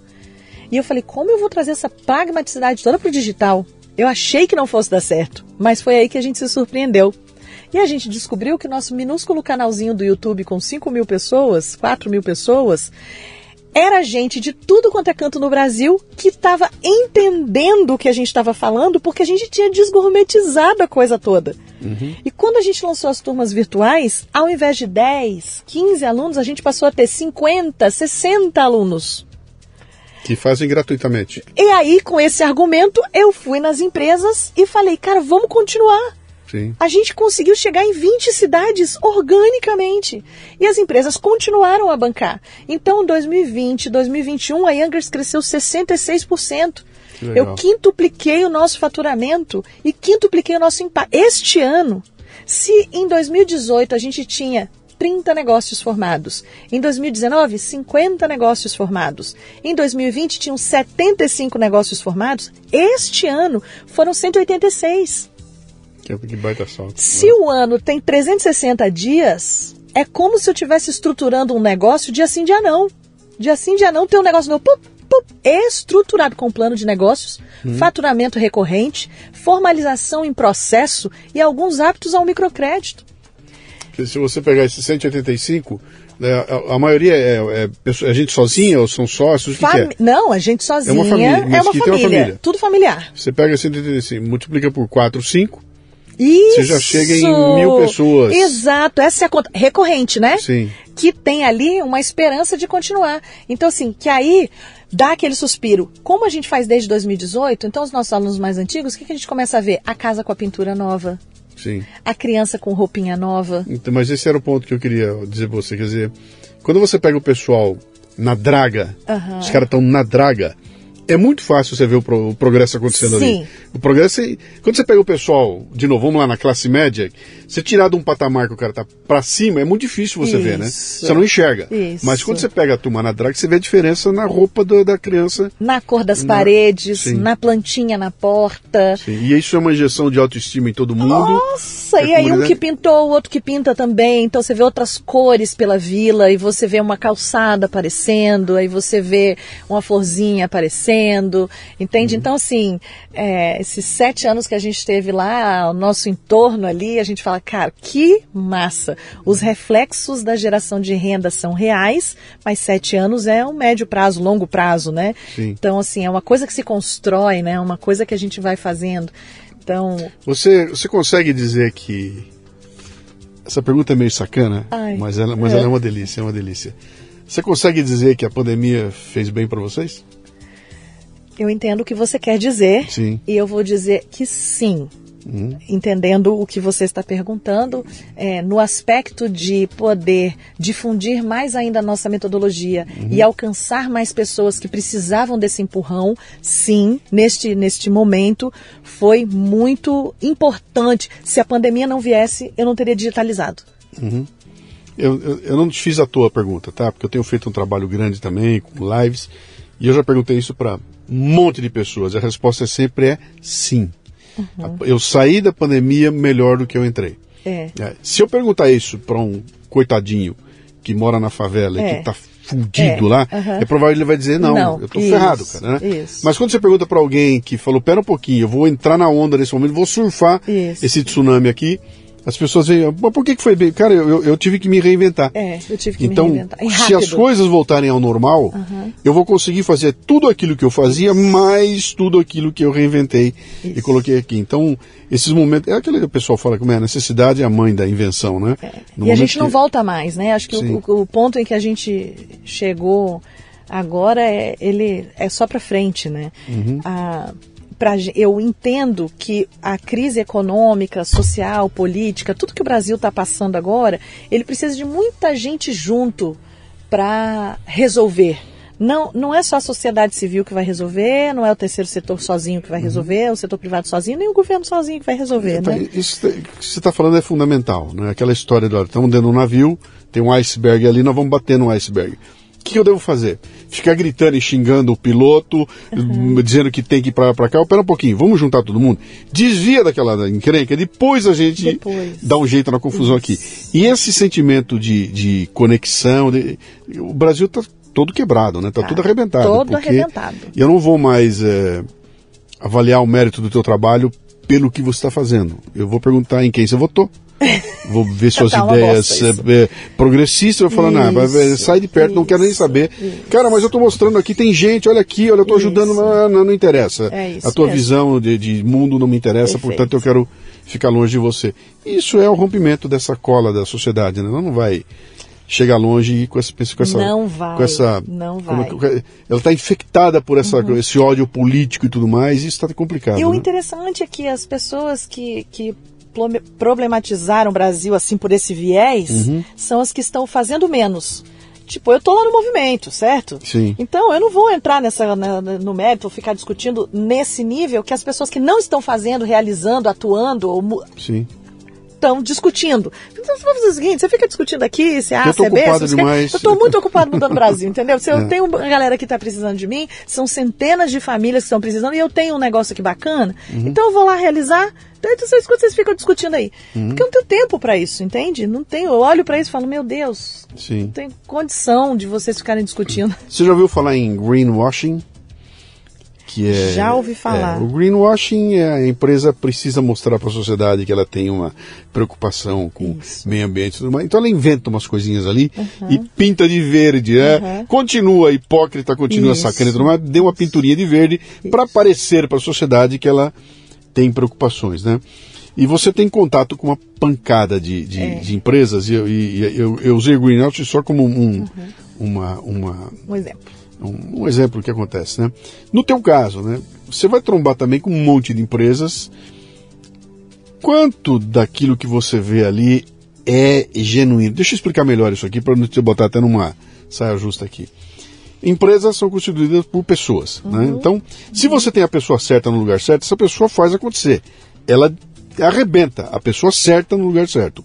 Aí essa pessoa é demitida ou ela passa para outra área ou ela muda de função na empresa e desfaz tudo que você tinha você estava fazendo. Então, Aconteceu. então, pera, então, então isso não é cultura da empresa. Isso. Isso é cultura do Zé. Isso. Tirou o Zé, dançou tudo porque a empresa não tem essa cultura, né? Você deve ter trombado com isso de monte. Sim, com certeza. Hoje está na moda a gente falar do ESG, sigla em inglês, Environmental, Social and Governance. Sim. E as pessoas esquecem do G, né? Que é justamente isso. Governança é da empresa. Sim. É o que, que é inegociável para a empresa. Então, se a empresa está falando que o S de social, né? Que a gente vai cuidar das pessoas, significa que eu cuido dos meus funcionários, eu cuido da- dos prestadores de serviço e cuido do meu entorno. É uma, uma- E todo mundo cuida, todos os departamentos cuidam, todo- existem políticas públicas de proteger todos os níveis, então é uma coisa de governança na teoria. né? Então, assim, sim, tem empresas que estão pensando e estão tentando trazer para a sua governança, para a sua cultura, para o seu pensamento e implementar isso de maneira geral dentro das empresas. Mas você tem toda a razão quando você diz assim que é da pessoa e a empresa é muito grande. Vivemos isso, vi isso, vivo até hoje e quanto mais eu tenho oportunidade de conversar com essas grandes empresas, mais a gente vai percebendo que é do Zé e não é da empresa. Porque o Zé, para onde ele vai, Ele carrega essa. Ele carrega sim. gente. E se ele mudar para uma outra empresa legal, ele, ele vai leva chamar. a gente. Fato, Vem cá que eu já aconteceu também, Sim. já aconteceu também.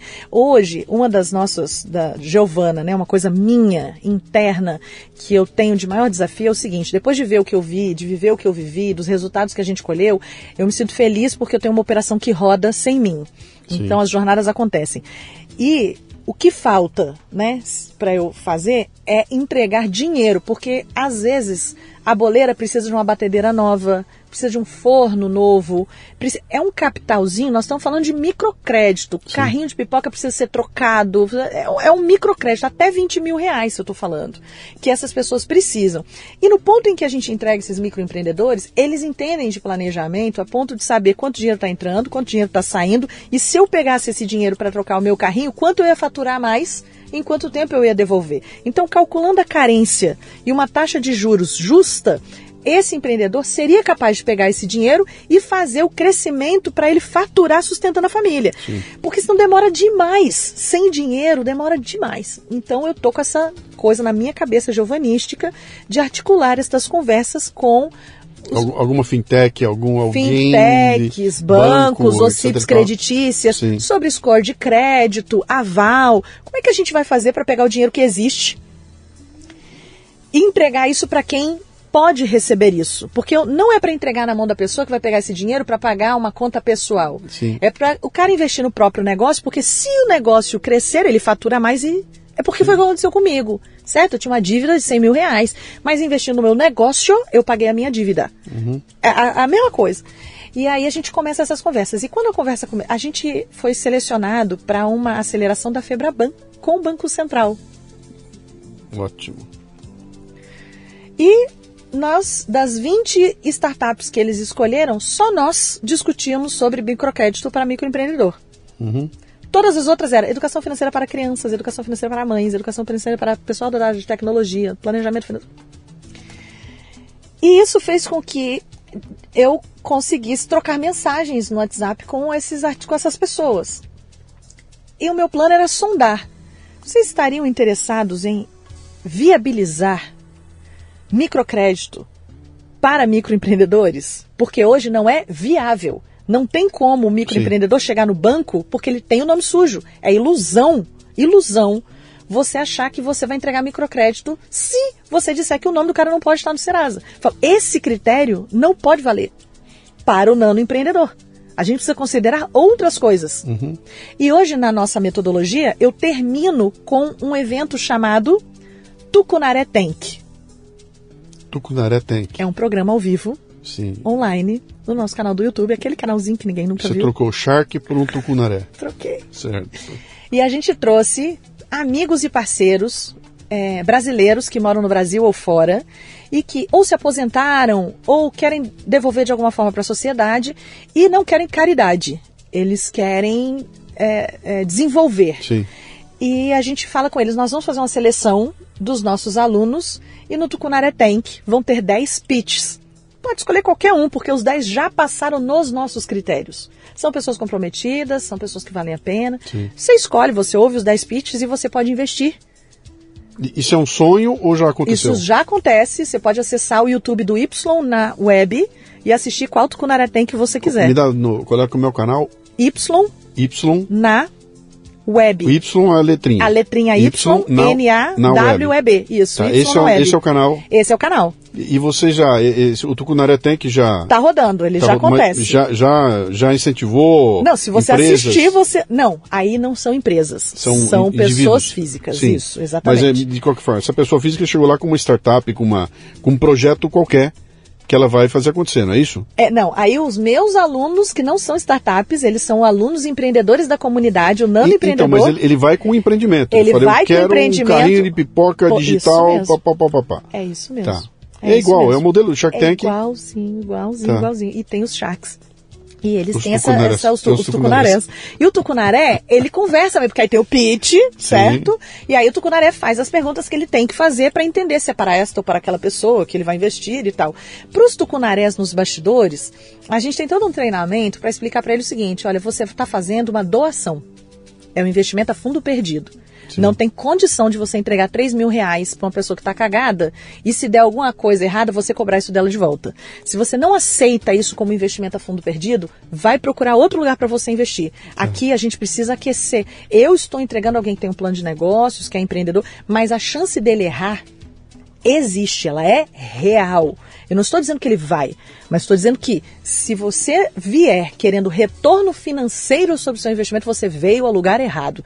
Nós estamos aqui para aquecer a economia, para mudar o Brasil. É Sim. outra pegada. Sim. E ainda assim tem tucunarés, né? legal. ainda assim tem a galera que chega lá e fala: não, eu tenho grana para fazer isso e eu quero injetar, mesmo que eu perca todo o meu dinheiro, nunca se perde. Porque essas pessoas que a gente apresenta no Tucunaré vão entrar num movimento empreendedor contínuo. Hoje ela está vendendo roupa, amanhã está vendendo sapato, depois está vendendo maquiagem, depois está vendendo pipoca, depois está vendendo. Mas ela vai ficar produtiva para sempre. Então pode ser que você invista alguma coisa e a pessoa puf, mudou. É que você está proporcionando para ela um conhecimento, né? É Isso, você tá acompanhamento, mentoria, E- que é- tem que, tudo. Que, que isso é o que vale mesmo, não são os Sim. 3 mil reais que o cara vai dar. Sim. É essa, essa sacada toda. E o conhecimento vale para. Quebrei aqui, mas vou abrir um outro Vou abrir negócio. um outro e negócio lá. funcionar E sempre aprende, né, gente? Porque nós Sim. somos assim. Esse conhecimento tácito da, de você viver o negócio, ele é muito importante. E Uhum. para as pessoas vivenciarem isso, às vezes elas precisam de dois mil reais. Dois mil reais. Dois mil reais. Me fala uma coisa, você fez um- uma conexão interessante com esse negócio do, do Shark Tank, né? Eu, eu, eu andei assistindo o Shark Tank, é, legal, é, um- é legal o conceito, é legal de assistir, é muito bom, mas é, é muito fácil você ver que o que está te prendendo ali não é o business do cara, mas é, É. o show. É o show. É o entretenimento, é o Uhum. cara que chorou, é outro que falou. né? O business em si não é o, não é um negócio Uhum. lá, né? Ah, no teu caso aí, quando você leva essa garotada lá que tem uma. Eu tô falando garotada, não é garotada. Você leva lá essas pessoas, né? Uhum. Que vão lá para buscar dois mil reais. Dois mil reais. Cara, É tão ridículo. É, uhum. É tão pequeno. E, e Como é que é o impacto disso? Quando é que você começou a fazer esse, o Tucunaré Tank? Desde as nossas primeiras turmas em 2018, a gente sempre Sim. teve na, a formatura. Ok. O que que eu, Giovana, doida da minha cabeça, comecei a fazer? Eu trabalhei numa grande empresa, paguei carro no débito, conheço, a, fui criada na classe A, eu Uhum. tenho meus contatinhos, certo? Essa galera, quando acalmou o coração, porque viu que eu- a gente fez essa virada e se estruturou, falou assim: ah, então agora me conta o que está fazendo, porque agora tá dando certo. Falei: não vou só te contar, quem vai te contar é- são os meus beneficiários. Vem, vem com dinheiro na carteira, mas vem. Mas traz assim, traz um quinhentão assim no bolso para dar. Né? E aí comecei a chamar essas pessoas para assistirem presencialmente. Então ele via. Aí a menina que vende sabão que ela fez na casa dela, leva o sabão, tá lá com, e mostra o sabão. A galera que a gente pirava. Pirava, eles falavam, meu Deus, e o que você precisa para aumentar a sua produção? Preciso fazer um curso de química, não sei onde, não sei o que, que custa 350 reais. cara sacava 350, pá, Tá. tá, toma. Quando a Júlia fez o pitch de 10 reais dela, contando o negócio do Danete, levantou um cara na hora e falou, toma 100. Não faça uma fornada, faz 10. Entendeu? Não fatura 75, vai no 750. Então, olha, olha que interessante que você está você tá falando. Outro dia aconteceu comigo, entrou em contato pela, por causa de um podcast. Nós temos o WhatsApp do podcast e entrou, de vez em quando entram uns, uma- um- umas mensagens muito estranhas lá, de gente pedindo coisa, né? E aí vem aquela história da minha filha tá doente, aquela, aquela- Aham. Entrou uma menina, cara, mandou pra mim uma mensagem desse tamanho.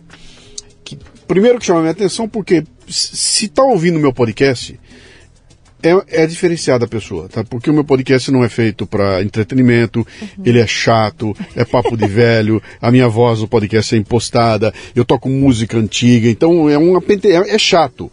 É muito chato o meu podcast comparado com a palhaçada que tem por aí, né? Então, se alguém tá ouvindo aquilo, já. Oh, pe- Peraí, né? E aí a menina manda um texto desse tamanho, que- que dizia mais ou menos assim: Estou fodida, não nessas letras, estou fodida, estou arrebentada. Ah, Luciano, eu queria que você me emprestasse 300 reais para eu poder comprar. Ela falou, eu não me lembro o que, que era, mas era ameixa, não sei o que, mas que eu vou produzir no X potinhos e vou vender os potinhos e aí eu preciso para dar o pontapé inicial, eu te mando foto, eu mostro, blá blá blá. É blá. Aí eu olhei aquilo, é claro que eu, eu, eu dei, eu dei o dinheiro, né? Mas antes eu peguei minha produtora e falei, sonda, vê se é verdade isso, né? Isso. Ela sondou e falou, não é verdade. Ela mandou as fotos, tô vendo aqui. Falei, então manda, tá aqui o dinheiro, não quero nem saber se vai devolver ou não, né? E esse é o momento em que você para para pensar e fala o seguinte, cara, a gente tá, nós estamos tão é, é, é, impregnados das histórias do, do, do dono da empresa X, o dono da empresa Y, aquele bilionário que faz uma doação, é, que a gente acha que essa coisa só acontece num nível muito alto. É. Cara, eu não vou nem entrar porque é muita grana, cara. Não, pera um pouquinho, eu posso mudar a vida de alguém Aham. com 300 reais. Aham. E quem é? Sou eu. Eu, esse mané aqui. Não é a Isso. instituição XPTO. é o mané com 300 reais, que é o que você está contando para mim aqui agora. Então, você já imaginou se a gente conseguisse espalhar pela sociedade essa coisa de que, cara, você vai pegar esses 100, 200, 300 reais e não vai fazer uma doação, toma dinheiro para comprar comida para você comer amanhã. Você vai pegar esse dinheiro e vai falar, toma uma grana para você abrir o teu negócio, ampliar o teu negócio e fazer. Esse não é o dinheiro para consumir e pagar a tua dívida agora. É o dinheiro para você dar um lançamento nessa tua ideia. Você já pensou? 10 caras pensando assim, em cada município brasileiro, são 50 mil pessoas fazendo uma pequena doação para incentivar negócios. Mas qual é o problema? Por que, que não acontece? Né? Porque eu não tenho confiança na pessoa que está pedindo, eu não sei quem é, não sei de onde veio. Quando pega uma entidade como a sua, opa, já tem um, já passou por uma peneira, já está tá, tá se expondo ali na hora, tem mais gente olhando, então é um outro mundo. Pô, muito legal essa ideia aí. Eu penso nisso ideia. todo dia. Eu falo, meu Deus, já pensou se a gente. de re- Porque hoje eu sou a pulga anônima. Eu sou aquela. Quem? Hã? Oi? Sim. Né? Então, eu não tenho esse alcance, né? Eu não, não tenho rede para isso. Mas a, a- o importante é saber que eu sinto que tem mais Giovanas por aí, né? E tem um monte de gente Sim. fazendo essa espécie de curadoria. O que, que aconteceu com a Youngers esse ano? Quando que esse podcast vai ao ar? Deve talvez no mês que vem. Dezembro? É. Tá bom. Depois de toda essa confusão, depois de fazer Tucunaré, formatura, fazer ao vivo, o que aconteceu com Tucunaré versão online? Agora eu tenho brasileiro fora do Brasil que quer investir, né? Porque antes ele não podia vir, mas agora ele vê tudo online. Então a gente começou a aumentar e tal, não sei o quê. E a empresa começou a crescer e o próprio Febraban e o Banco do Brasil perguntaram: você não quer escalar esse seu modelo para a gente levar ele para tudo quanto é canto? Mas é uma conversa truncada com os bancos, não é tão fácil, não é tão simples. E eu hoje trabalho de domingo a domingo, né? Sete dias por semana e. Você tem que tomar cuidado para não glamorizar isso aí, botar. De repente alguém vai enxergar, olha um baita canal para fazer barulho, É. vai meter um puta de um glamour, vai virar aquela coisa É. grandiosa, vai entrar muita grana. Então, cara, eu acho que a grande sacada sua é essa coisa ser o tucunaré. Tucunaré. É, Tucunaré. Tucunaré. É, Tucunaré. E é simples, e a gente precisou, inclusive, é, cobrar do Tucunaré para manter a operação. E a gente conversa isso com o Tucunaré. Fala assim: olha, vou te explicar. Para o dinheiro ir para onde ele tem que ir, eu preciso de uma- um, um mentor de olho nesse empreendedor, nessa empreendedora. Uhum. Porque a gente precisa acompanhar essa empreendedora, a gente precisa responder perguntas, a gente precisa fazer um acompanhamento. Isso custa. Eu não tenho. Esse cara não pode ser um voluntário. Eu tenho mentores voluntários, uma nuvem de mentores voluntários. Sim. Mas o mentor voluntário é na hora que ele pode, é do jeito que ele quer. Não é disso que eu estou falando. Para a gente garantir o investimento que está sendo feito, eu preciso pôr uma taxa nesse negócio Tem aqui. Um compromisso aí. Porque senão eu, se eu não, não conseguir pagar a pessoa, Tucunaré nenhum reclamou disso também, entende? Uhum. Porque a gente dá sempre a opção. Se você quiser, eu te entrego o contato da pessoa, você faz a gestão do que você está fazendo, ou você pode contratar nossa gestão e Sim. aí você paga para a gente matar. Sim, o, o setor público entrou com você de alguma forma, em algum momento, em, de algum jeito? Você tentou ou, ou, ou quer distância? A gente começou algumas conversas, até hoje, inclusive, e é muito difícil mesmo, é complexo, burocrático. Eu te contei a ideia do Cunaré, tu gostou? Sim. Certo? Apesar dela exigir uma série de coisinhas para um evento desse acontecer, pensa que eu estou fazendo curadoria de aluno, estou uhum. fazendo contato com o Tucunaré, preparação de Tucunaré. Eu tenho infraestrutura tecnológica para juntar todo mundo, sobe no palco, desce no palco, apresentação, tem horário, tem marketing. Então, assim, apesar de eu ter um monte de coisa envolvida, é uma coisa trabalhosa, mas não é complexa. Ele é só trabalhoso. Na Sim. hora que eu distribuo na minha equipe, cada um cuida de uma ponta, rola um tucunaré tank. Uhum. No setor público, no governo, de maneira geral, as coisas são burocráticas, é o inverso. Sim. São coisas simples, mas. E ficam muito complexas. Né? Nossa, né? fica muito complexo. Eu falo, pô, cara. Que... Eu falei, cara, a gente faz eu converso numa ponta com as pessoas, eu converso na outra ponta com as pessoas, eu faço, eu, eu realizo, eu não estou dizendo um negócio que eu nunca fiz. Eu faço, mas é muito difícil, demora. Uhum. Eu, Giovana, fiz essas conversas, não deu em nada. Assim, não é que não deu em nada, fica todo mundo tapinha. Sim. Muito, nossa, meu, meu ombro chega tá até doendo. Nessa cadeirinha já sentaram uns três ou quatro, tá? Com uma história muito parecida com a Jesus. sua. Que, é. cara, e o que, que... que aconteceu com a Giovana? Cansou. Uhum. Eu estou exausta. Fisicamente, emocionalmente, socialmente, tudo. Cansei, uhum. exausta. Porque o esforço que eu tenho que fazer para gerir essa coisa toda, trazer esses patrocinadores que desejam impacto social, porque eu estou vendendo impacto. Sim. Não tem retorno sobre investimento, não tem nada, tem impacto. Sim. É muito difícil, muito complexo. A ponto desse ano, então, já que vamos publicar isso no mês que vem, dia 4 de dezembro, a gente anuncia o fim dessa história toda. Que fim? Fim do quê? o fim da Youngers. O CNPJ da Youngers, com muita gratidão, com muito respeito, com muito tudo, a gente encerra a nossa operação do jeito que a gente conhece. Encerra para partir para outra coisa. Sim, nós recebemos uma proposta é, de venda de metodologia. Então, um grupo maior do que a gente uhum. que cuida do mesmo público, conseguiu pagar para que a gente implementasse na plataforma deles uhum. toda a nossa metodologia. E a partir de março do ano que vem, são eles que vão conduzir essa jornada, tanto em versão gratuita quanto em versões pagas para os públicos que esse pessoal atende. Cara, eu já ia deixar teu, teu e-mail, teu não, contato. Não, é por tudo. isso que eu estou contando Já brochei aqui agora. É, então, não, é por isso que eu estou te contando isso. Quem, Exato. Quem, quem, quem ficou animado e quiser participar, tu tem que esperar então. É. Para ver o que que vem pela frente. O que que vem pela você frente. Vai, você vai ser uma executiva desse. Não, desse... não vou. Não vou. Não tenho nada, não tenho proposta nenhuma, não tenho nada, nada, nada. Por quê? É, é, as pessoas que estão ouvindo isso estão ouvindo, são as primeiras a ouvir, né? Hoje o mercado, nem sei se tem espaço para mim, não, esse não, eu não estou nesse pacote, eu não faço parte desse pacote. É, apesar de ter contrato lá que dinheiro financeiramente, né, gente, é uma venda mesmo. Como eu montei uma startup e eu uhum. vendi minha startup, né? Então eu ganho com isso recorrentemente ainda por alguns anos. Mas não tem para onde ir. Tô, vou ser a nova desempregada. depois de ter feito uma carreira no mundo corporativo, depois de ter feito uma carreira no mundo empreendedor, eu me pego aqui assim. É, quem me faria uma proposta? Ninguém, né? Porque as pessoas sabem da Youngers, e ninguém é doido de vir porque sabe que o meu coração se dividiria e eu não faria essa divisão. Então, primeiro eu preciso encerrar a Youngers, uhum. fechar, entregar, E aí depois eu brinquei falando assim, gente, eu preciso de um ano sabático. Aí o pessoal, aham, 15 dias no máximo, porque com o dedo na tomada que eu sou, de pura energia, e também porque eu não tenho dinheiro para sempre, não consegui ficar rica fazendo o que eu faço, né? Uhum. Só dá para pagar minhas continhas mesmo. Eu vou ter que voltar aí ver se eu volto para o mercado, se eu empreendo em alguma outra área. Eu preciso descobrir ainda o que, que vai acontecer com a Giovana, com tudo que eu sou, com tudo que eu fiz. O que, que eu faço com essa história Não toda? cabe uma outra Youngers? Então. Focada de alguma outra forma?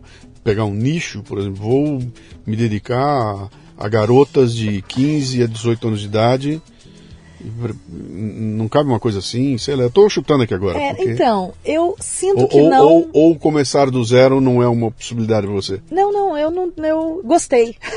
É. eu gostei da coisa. Eu sinto que esse modelo e o fato de eu não ser de São Paulo, não estar aqui, isso me mantém muito pequena para trazer sustentabilidade a qualquer projeto, entende? Então, e olha que Curitiba, São Paulo é uma hora, 45 minutos de voo, e se eu dormir meia-noite no ônibus lá, seis da manhã estou na rodoviária, oito horas da manhã estou atendendo reunião aqui, né?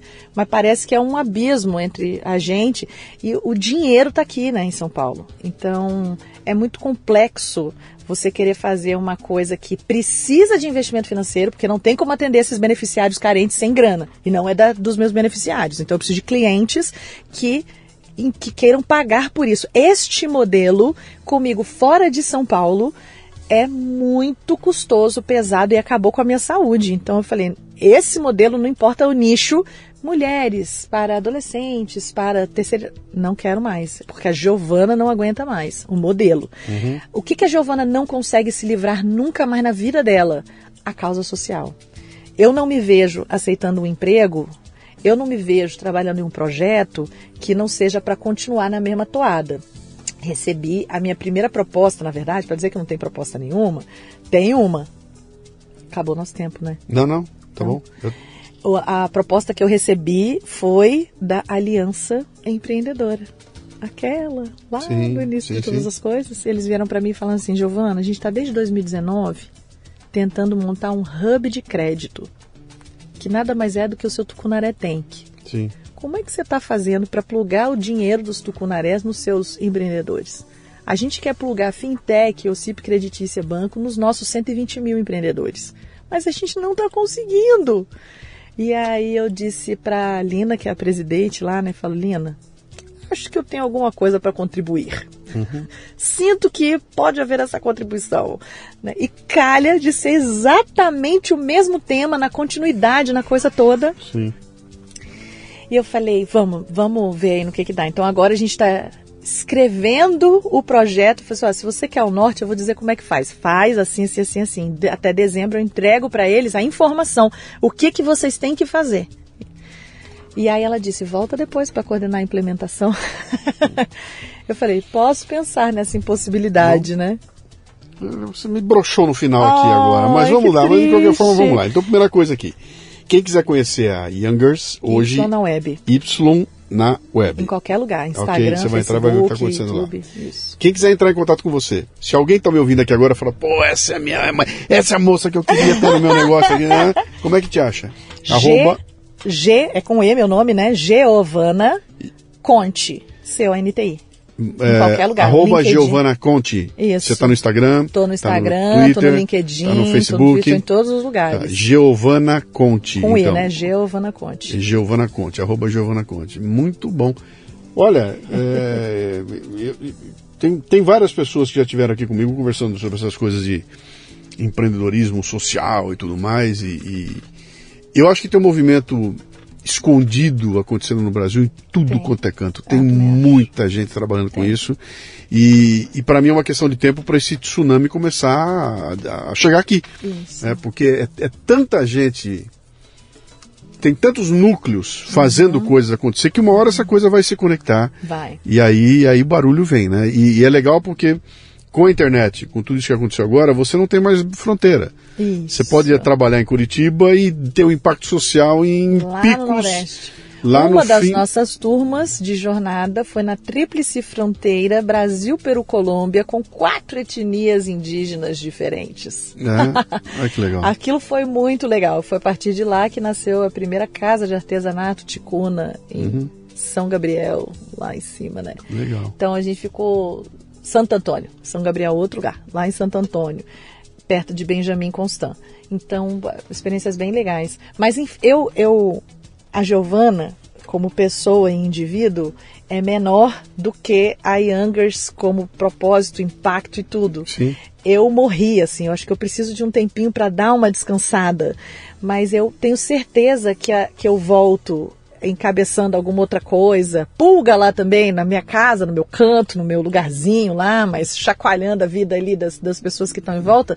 Porque depois que esse bichinho do propósito te pica, acabou, não tem né? mais jeito. é, não tem mais jeito. Acabou, ficar- acabou. Maravilha. Então, boa sorte a você, boa Obrigada. sorte com esses contatos que você está vendo. Estou sabendo que você está conversando com gente de alto nível e tudo mais. Eu espero que dê muito certo aí, que novas youngers apareçam. Isso. Essa coisa do microcrédito é fundamental. Quem sabe você monta uma cooperativa e inventa um negócio diferente lá, porque fazer o dinheiro fluir para essa moçada Isso, é fundamental. né? Tem, tem, um, tem um nicho interessante aí. É. Que bom. Adorei tê-la aqui. Muito obrigado pela visita. Prazer. Espero que esse programa aqui ajude a, a você receber muitos contatos legais aí e fazer a mudança que o Brasil precisa. Estamos juntos. Obrigado. Muito bem, termina aqui mais um Leadercast. A transcrição deste programa você encontra no leadercast.com.br. Você ouviu o Leadercast com Luciano Pires. Mais uma isca intelectual do Café Brasil. Acompanhe os programas pelo portal cafebrasil.com.br.